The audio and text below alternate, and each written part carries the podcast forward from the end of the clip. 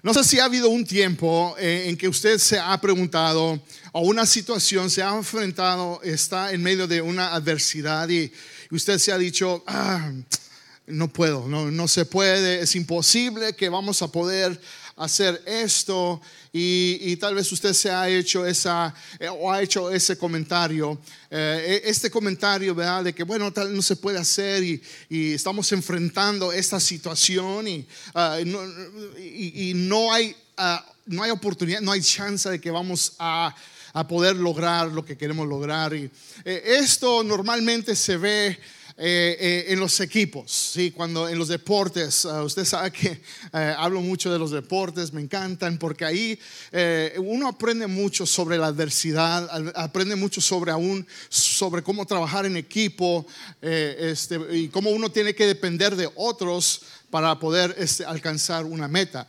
Ah, y en veces cuando equipos se enfrentan, uh, un equipo tal vez va a ser mejor que el otro.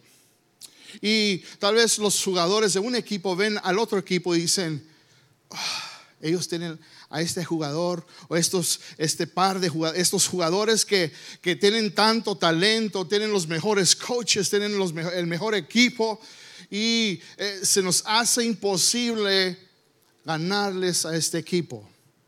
Es imposible, no podemos. Y sabe que en veces nos vamos a enfrentar en la vida a la adversidad, vamos a enfrentar la adversidad, pero no debemos dejar que la adversidad nos limite en lo que podemos hacer y hasta dónde podemos llegar. ¿Cuántos pueden decir amén? En la vida vamos a enfrentar todo tipo de adversidad, pero no debemos de dejar que la adversidad nos limite en lo que podemos hacer y hasta dónde podemos llegar. Pero sabe que eh, cuando un equipo dice, estamos enfrentando esta adversidad y, y, no hay oportunidad, no podemos, no tenemos los jugadores, eh, tenemos muchos jugadores que tal vez están lesionados, de injury y, no tenemos eh, el mejor talento, pero sabe lo que hace la diferencia, es creer. Hay que creer, tenemos que creer tiene que creer en las posibilidades de ganar, aun cuando todo dice, cuando todo lo demás dice que no se va a poder ganar. Cuando aún los analistas, la gente que critica y dice, eh, este, equipo tiene el mejor récord, este equipo este, tiene los mejores jugadores, este equipo tiene el mejor, los mejores coaches, este equipo tiene mejores posibilidades. Aún cuando todos los demás dicen que no hay oportunidad, un equipo, el otro equipo tiene que decir, tiene que creer, tiene que creer y decir, sí se puede, sí lo podemos hacer. Tiene que creer en ellos mismos, no poner límites en, en sus habilidades. Y sabe que en veces eso es lo que hacemos nosotros. A veces nos ponemos límites en lo que Dios puede hacer a través de nosotros. Decimos, mm, somos una iglesia, usted viene al, servicio, usted viene a la iglesia y qué bueno, me da gusto que usted venga cada domingo porque algo está pasando, algo está pasando en su vida que usted, usted dice, yo tengo que estar ahí. I have to be there. Tengo que estar ahí porque algo está pasando en mí. Y, y, y, tal vez ese es el primer paso, pero usted tiene que creer que, que Dios quiere usar su vida para algo más grande y no usted no poner límites en lo que Dios puede hacer a través de usted.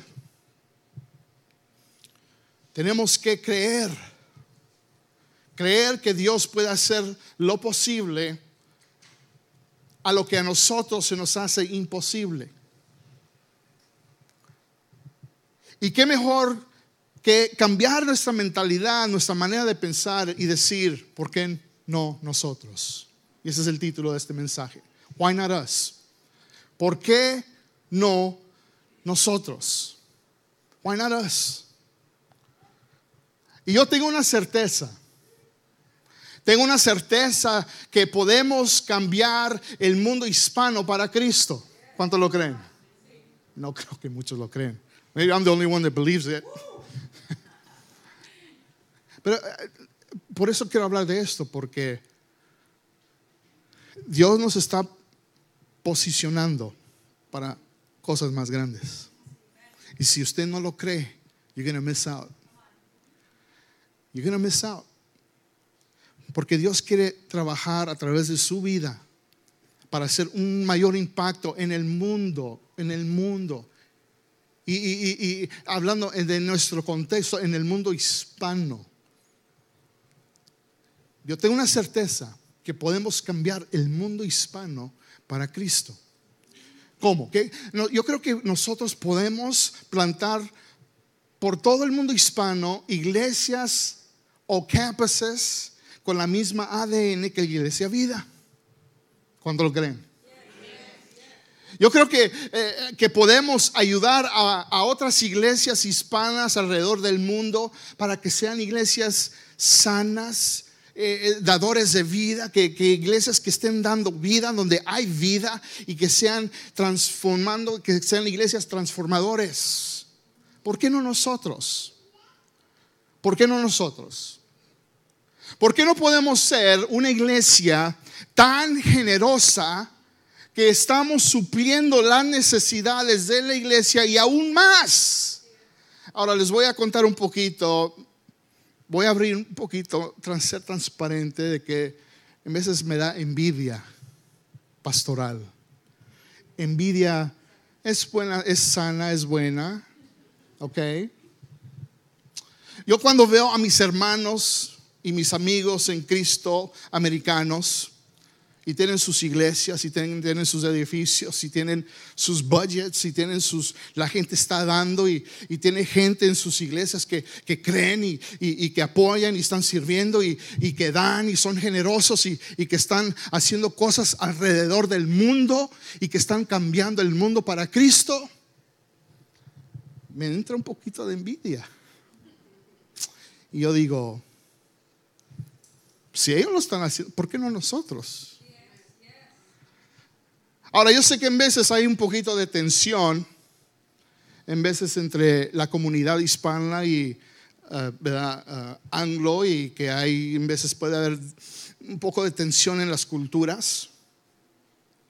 Y tal vez la gente americana o este, angla nos vean a los hispanos como, bueno, pues sí, son buena congregación y gloria a Dios.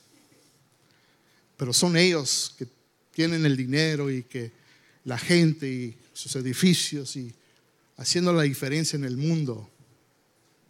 Ahí es donde me entra un poquito de inquietud. Y ahora yo nací aquí en los Estados Unidos, ¿verdad? Y este, eh, como les he dicho, el español es mi idioma segunda, batallo en veces para que se me salgan las palabras, pero por la gracia de Dios, ¿verdad? Que me ha dado gracia. Pero yo digo, y, Dios, yo sé que Dios me ha llamado a mi raza, a mi gente, a mi pueblo hispano. Porque yo puedo estar allá, yo puedo estar con, con, con los americanos, mis amigos americanos. Yo puedo estar allá y disfrutar y, relacionarme, pero yo, Dios me ha llamado aquí. Y, cuando yo veo eso y digo, si ellos sí, ¿por qué no nosotros? ¿Por qué nosotros no podemos ser una iglesia que cree en una visión? Que creen en nosotros mismos, que creemos en nosotros mismos, en las habilidades, no ponernos límites y decir, ¿por qué no nosotros podemos ser una iglesia generosa, tan generosa que está supliendo para las necesidades de la iglesia y para aún más? ¿Por qué no nosotros? Buenas. No te pongas límites en lo que Dios puede hacer a través de ti. ¿Sabes por qué? Porque somos gente ordinaria. ¿Sí? Somos gente ordinaria, pero somos gente ordinaria que está haciendo cosas extraordinarias para el reino de Dios. Amén.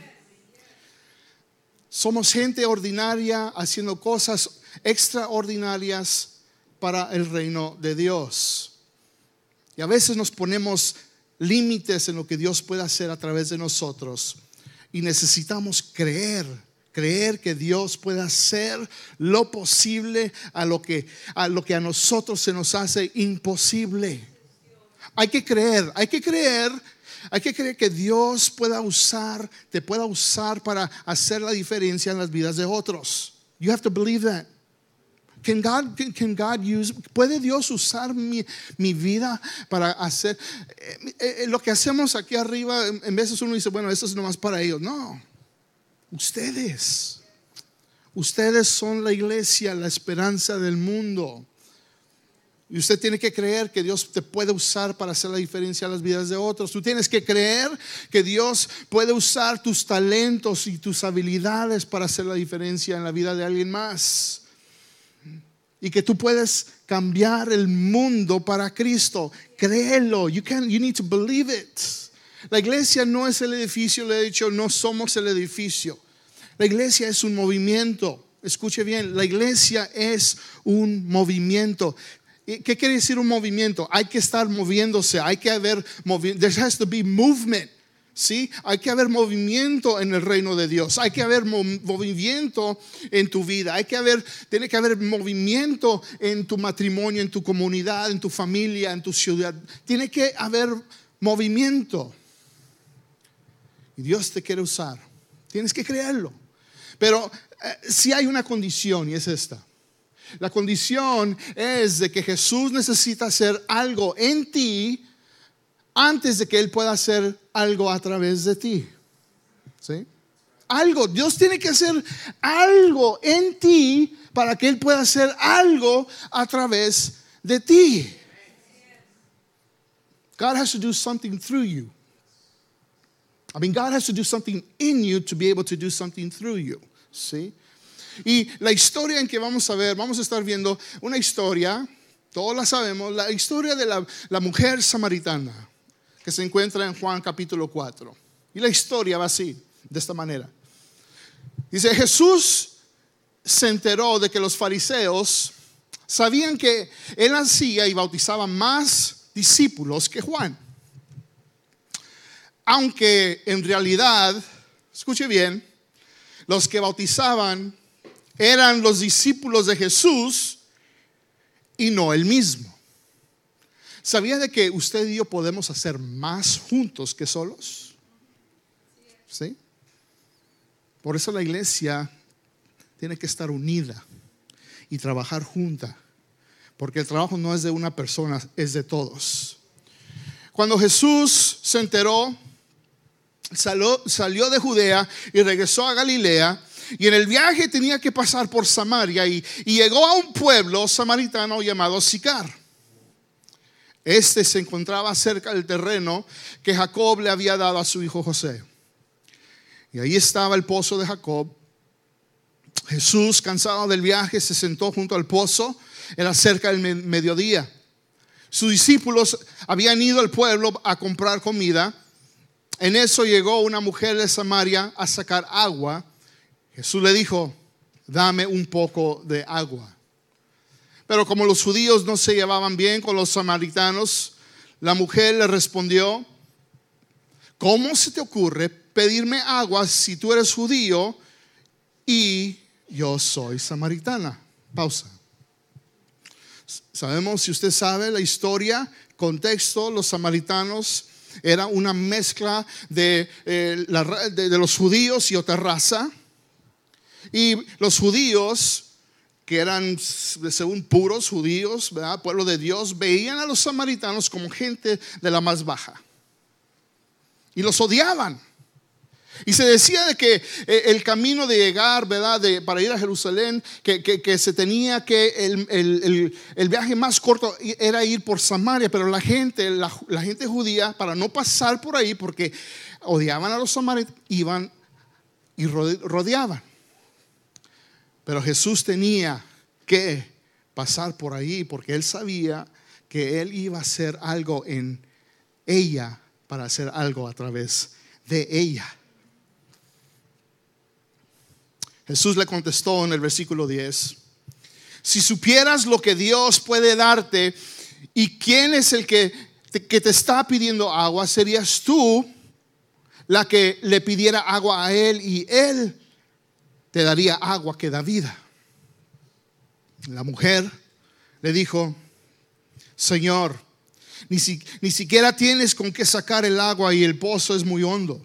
¿Cómo me vas a dar agua que da vida? Nuestro antepasado eh, Jacob nos dejó este pozo y, de, de aquí bebía agua él, sus hijos y su ganado. ¿Acaso eres tú superior a Jacob? Jesús respondió, Cualquiera que beba de esta agua volverá a tener sed. Pero el que beba del agua que yo le dé, no volverá a tener sed jamás. Porque dentro de él esa agua se convertirá en un manantial que brotará vida eterna. Sabía de que Jesús satisface por siempre lo que el mundo satisface temporalmente. ¿No? El agua que da Jesús no es como esta agua, esta agua temporalmente, porque tengo la garganta un poquito seca. Deliciosa. Satisface mi sed, mi garganta que está seca. Pero la agua que da Jesús satisface por siempre lo que el mundo satisface temporalmente. Por eso Jesús quiere esa relación personal contigo, que Él tú bebas del agua que da vida. Más adelante en el versículo 26, la mujer samaritana comienza a descubrir quién es Jesús. El versículo 25 dice, la mujer respondió, yo sé que viene el Mesías al que llaman el Cristo. Cuando Él venga nos explicará todas las cosas. Jesús le dijo, ese soy yo, el que te está hablando contigo. Y en eso llegaron sus discípulos.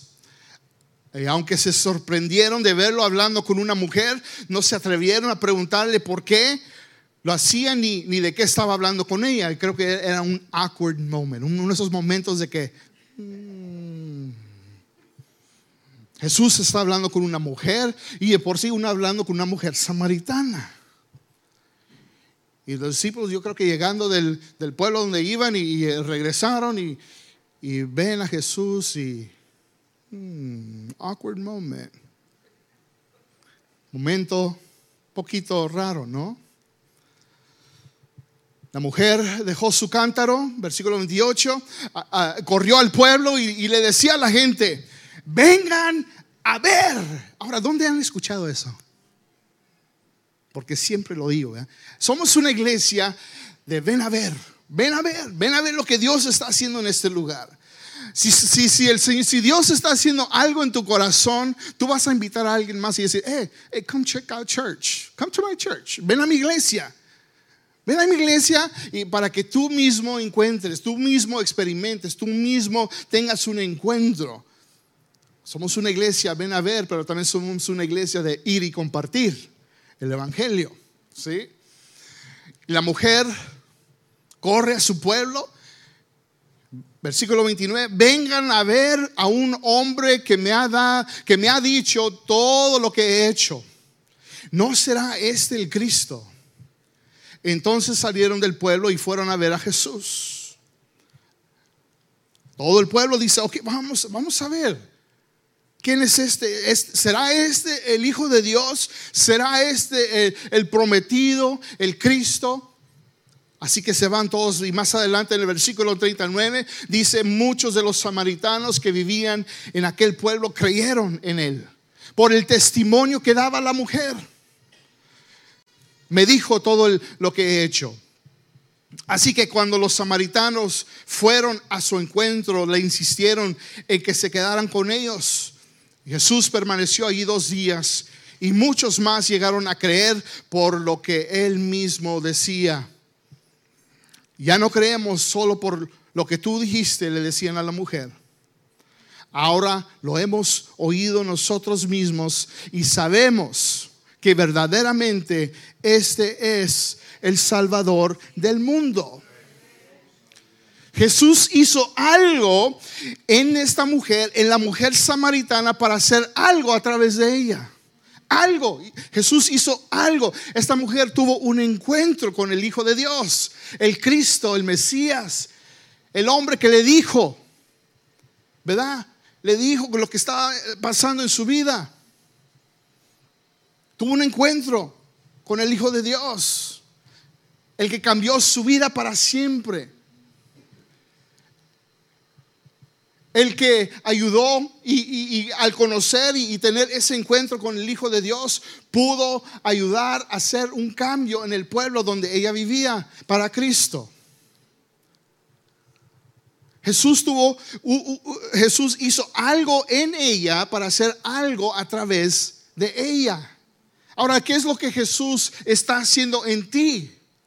¿Qué es lo que Jesús está haciendo en ti para poder que Él haga algo a través de ti? Dejen, les doy algunos ejemplos, lo que Dios puede estar haciendo en ti para hacer algo a través de ti. Puedes estar tal vez creciendo. Estar creciendo y estás, tal vez estás viniendo a la iglesia y qué bueno, me da gusto que estés aquí, ¿verdad? y, pero Dios está haciendo algo en ti y, tal vez vienes cada domingo y, estás viniendo y, sabes que Dios está haciendo algo, no estás al 100% eh, saber qué es, pero Dios está haciendo algo en tu corazón, así que lo que tú haces es invitas a alguien más. Porque no entiendes tal vez al 100%, pero tú sabes de que lo que tú estás sintiendo, de que Dios está haciendo algo en ti, tú quieres que alguien más que tú conoces, que está pasando por una crisis, que está pasando por algo en su vida, que esa persona también puede ser cambiada. Y tú estás viniendo y qué bueno. Pero no nomás allí, o sea, si Dios eh, quiere seguir siendo algo en ti, muchos de ustedes tienen que estar creciendo en, cuanto a conocer más de la palabra del Señor y estar más en, oración. Y, vamos, eh, el, próximo año, escuche bien, próximo año vamos a comenzar los 21 días de ayuno y oración. Tal vez muchos de ustedes. Eh, ya han estado aquí lo suficiente para saber de que hacemos ayuno por 21 días. Hacemos el ayuno de Daniel y vamos a tener información sobre eso. Ya muchos de ustedes están poniendo límites. Están diciendo, no, no, no, no, no, sé, no puedo, no puedo dejar esto, comer esto. Y ay, ay, Señor. No, no, no te pongas límites de lo que Dios quiere hacer en ti. Y, tal vez Dios está haciendo en ti, ¿verdad? Que estás eh, queriendo servir y servir adentro de la iglesia y decir, pastor, ¿qué es lo que puedo hacer más aquí eh, en la iglesia? Servir. ¿Qué es lo que está haciendo Dios en ti para hacer algo a través de ti? Tal vez eh, estás en un grupo, ¿verdad? Estás en un grupo con otros creyentes y allí estás comenzando a desarrollar nuevas amistades, no perfectas, pero gente que ama a Cristo y, que ¿verdad? Se, preocupan los unos por los otros. Hace eh, la semana pasada, el, sábado, hubo una fiesta comunitaria donde estábamos ahí presentes, sirviendo, ayudando a la comunidad. Y conocí a un hombre joven y cuando estoy hablando con él, este, se ve de que esta persona está apasionada por Dios. Algo que, que hace mucho tiempo que, que no experimento cuando hablo con alguien. Y esta persona está hablando y, y me dice, yo sí, yo trabajo, ah, ah, y, pero antes me decía, antes yo vendía droga, aquí en Chandler, todos me conocían. Y vendía droga, y, aún decía de que él estaba involucrado en la mafia. Y decía, muchos aquí conocían mi nombre y me temían, me tenían miedo. Que no decía que tenía grande influencia. Y yo hacía esto y estaba en la cárcel. y, y, cuando estoy escuchando, estoy escuchando a este hombre con una pasión, con, una, con un amor del Señor. Y él dijo, pero yo tuve un encuentro con Jesús. Tuve un encuentro con Dios. Y ahora mi vida ha cambiado. Ahora yo no hago esas cosas. Ahora, ahora las personas con que yo voy a hablar, porque conozco a gente que ha matado, gente que ha, está en la cárcel y, tantas cosas, y yo los veo y yo les platico de las cosas de Dios. Ahora, ahora Me estoy preparando para el ministerio. Amo a Cristo. Y eso me, daba tanta alegría de escuchar a este hombre joven. Porque yo digo, este hombre tuvo un encuentro con Jesús. Ahora Jesús está haciendo algo en él para hacer algo a través de él. Y si Dios puede cambiar a la gente, usar gente ordinaria para hacer cosas extra, extraordinarias, ¿por qué nosotros no? ¿Por qué nosotros no? Dios nos puede usar a nosotros también. Escuche bien, el mundo hispano, el mundo hispano necesita más iglesias transformadoras que dan vida, que puedan transformar su comunidad, su ciudad, familias, el gobierno, su estado, su nación para Cristo. Lo creo. Uno dice, bueno, hay muchas iglesias. Sí, hay muchas iglesias. Pero no todas las iglesias son que dan vida y que son transformadoras. Yo sé que Dios puede usar Iglesia Vida para plantar más iglesias en el mundo hispano para ganar más almas para Cristo. ¿Cuántos lo creen? ¿Por qué no nosotros? Why not Dios nos puede usar para hacer eso.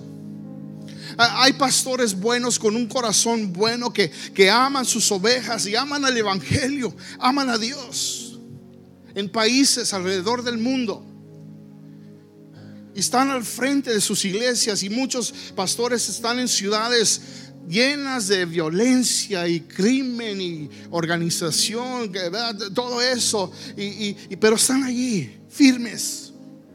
Muchos que están enfrentando persecución y que no tienen los recursos necesarios, no tienen la manera, los medios para, para que ellos puedan crecer y, y que ellos puedan liderar mejor sus iglesias para hacer un impacto mayor en el reino de Dios. Y yo sé que Dios puede usar Iglesia Vida para entrenar a pastores y líderes para que puedan liderar mejores sus iglesias, para hacer un mejor impacto en el reino. Dios nos puede usar, ¿por qué no? ¿Por qué no nosotros? Yo quiero que usted entienda de que somos un movimiento. Y Dios puede usarlo a usted para ayudar a alguien más, a estos pastores o líderes que están en esos lugares que no tienen los medios y la manera en cómo crecer. ¿Por qué no nosotros? Los problemas más gigantes del mundo pueden ser solucionados a través de la iglesia local, no el gobierno, porque ya sabemos que el gobierno hay tanta lucha entre este partido y este partido y, hay tanto, y pelear, pero ahí está la iglesia, el mover de Dios aquí en la tierra. Y simplemente hay que creer y movilizar. Y estos problemas más grandes del mundo pueden ser solucionados a través de la iglesia local, a través de un plan estratégico misionero que se llama el Peace Plan, que pronto viene, que lo vamos a implementar. ¿Por qué no nosotros? ¿Por qué no nosotros? Ah, hay iglesias que se están muriendo porque no hay vida y la gente se está yendo. La gente se está yendo, no hay vida, iglesias que se están dividiendo, gente que se están apartando de ellas o aún la juventud que, que, no quiere ir a la iglesia porque sienten que Dios y la iglesia ya no es relevante para sus vidas. ¿Por qué no nosotros? ¿Por qué no podemos? Dios puede usar iglesia para levantar una nueva generación de líderes que impactarán el mundo hispano para el reino de Dios, para Cristo. Yo siempre he dicho de que, yo siempre he dicho esto, de iglesia vida va a salir un movimiento juvenil. movimiento. You need to believe that. ¿Por qué no? ¿Por qué no cuando tú ves eh, estos moveres juveniles acá? Y, cada año nosotros tenemos que ir al Paso, Texas, o vamos a Juárez, y, y los que son de Juárez y el Paso, gloria a Dios. Ah, come on. Pero vamos para allá y, nuestros jóvenes van y reciben y vienen. Yo siempre he dicho, ¿por qué no nosotros? ¿Por qué, ¿Por qué de aquí no puede salir alguien con un corazón entregado a Dios? It just takes one person, no más una persona con una inquietud por la juventud y decir, vamos a levantar una nueva generación de líderes jóvenes y comenzar un movimiento juvenil que salga de esta iglesia. ¿Por qué no nosotros? Tenemos una banda increíble, ¿cómo te lo creen?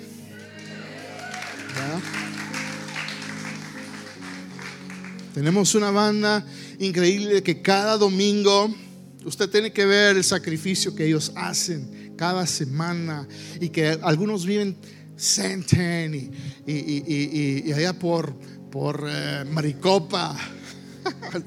struggling to remember where you guys are from. Maricopa y por todos lados y sacrifican su tiempo, tráfico, salir tarde del trabajo, los niños, etc., para que usted venga los domingos y, y que usted sea llevado a la presencia de Dios. Tenemos una banda increíble. Yo creo yo creo, ¿por qué no? ¿Por qué no nosotros? Que nuestra banda puede producir un CD un día, uno de esos días, para que usted sea bendecido. ¿Eh? ¿Por qué no? ¿Por qué no nosotros? Why not us? ¿Por qué no nosotros tenemos una casa? Esta casa, esta es una casa, casa de Dios, su casa, donde usted puede venir. Tenemos una casa y una familia espiritual que está creciendo. Muy pronto necesitaremos una casa más grande para nuestra familia espiritual. ¿Por qué no nosotros? ¿Por qué no podemos tener una casa más grande? No es de que, ah, no, no, no. Pero ¿por qué no podemos tener una casa más grande donde podemos suplir las necesidades de los niños? ¿Ha pasado tiempo allá? Le reto, uno de estos domingos que usted pase todo un servicio en ese cuarto. Y usted va a decir, oh, yeah, we need a bigger space. Más espacio para que esos niños corran y alaben al Señor, ¿verdad? Y, y, ¿por qué no nosotros? ¿Por qué no nosotros? Termina. No pongas límites en lo que Dios puede hacer a través de ti en este próximo año. Don't, don't put limits en lo que Dios, porque Dios quiere hacer algo a través de ti, pero Él tiene que hacer primero algo en ti. Jesús necesita hacer algo en ti antes de que Él pueda hacer algo a través de ti. La pregunta es, esa es la, aplicación. ¿Está haciendo Jesús algo en ti? Esos momentos Is he doing something in you? Como la mujer samaritana que tuvo un encuentro con Jesús, el Hijo de Dios. Hizo algo en su vida, en su corazón, y, porque hizo algo en ella, ahora eh, eh, ella está haciendo algo a través, Jesús está haciendo algo a través de ella. ¿Estás haciendo algo a través de lo que Jesús ha hecho en ti? ¿O nomás estás ahí? Mi deseo entrando y terminando este año, comenzando el año que entra, de que no te pongas límites, no, no, pienses pequeño. Don't, think small. ¿Que no servimos un Dios grande? ¿Sí? Servimos un Dios grande que nos ha dado su espíritu, nos ha dado poder, nos ha dado, nos ha dado su palabra, nos ha dado, somos hijos y hijas del rey. Entonces, ¿por qué pensamos tan pequeño? y nos ponemos límites. Ah, si usted va a ser parte de esta iglesia, déjenme les digo que usted va a seguir a un pastor que, con un corazón grande, con una visión grande, que quiere hacer cosas grandes para el reino de Dios. Pero la pregunta, ¿está haciendo Dios algo en ti? Porque quiere hacer algo, hacer algo a través de ti. Así que cierra tus ojos en estos momentos. Señor, venimos delante de tus pies. Ojos cerrados, cabezas inclinadas. Para muchos de ustedes, Jesús tiene que hacer algo en ti y, todo comienza primero de que tú tengas una relación personal, íntima con Jesús. Eh, ahí es donde todo comienza. Te voy a dar una oportunidad en estos momentos. Es terminando el año y comenzando el próximo año, ese es el último año, digo, el último domingo del año y te quiero dar esta oportunidad, ojos cerrados, eh, cabezas inclinadas, de que, que tú alces tu mano. Si tú dices, Jesús, yo necesito que tú hagas algo en mí. Y, yo me he puesto límites, he puesto, he pensado pequeño, he pensado de que mi vida no es para nada y no valgo nada y, no sirvo para nada, pero Dios te ve diferente. Dios ve tu vida como algo que Él puede hacer, como la mujer samaritana que tuvo un encuentro con Jesús y, y esa mujer fue a su pueblo y todo un pueblo, todo un pueblo fue cambiado para Cristo. Eso puede ser tú. Tú puedes ser esa persona eh, donde Jesús puede cambiar toda tu familia para Cristo. Tú puedes ser esa persona que Jesús puede usar para cambiar toda una comunidad para Cristo. Tú puedes hacer esa persona que Jesús puede usar para cambiar toda una ciudad, una nación, un país para Cristo. Pero todo comienza, está haciendo Jesús algo en ti. Alza tu mano si tú dices, yo necesito a Cristo. Dios te bendiga. Dios te bendiga. Dios te bendiga. Dios te bendiga. Dios te bendiga. Dios te bendiga. Cierren sus ojos. Vamos a orar. Pueden bajar sus manos. Padre, en estos momentos venimos delante de ti, Señor. Y yo sé que hay gente en estos momentos que está diciendo sí yo quiero una relación contigo. Hay gente aquí que está diciendo, sí Jesús, yo, yo necesito que hagas algo en mí. Mi familia me necesita. Mi, mi esposo me necesita. Mis hijos me necesitan.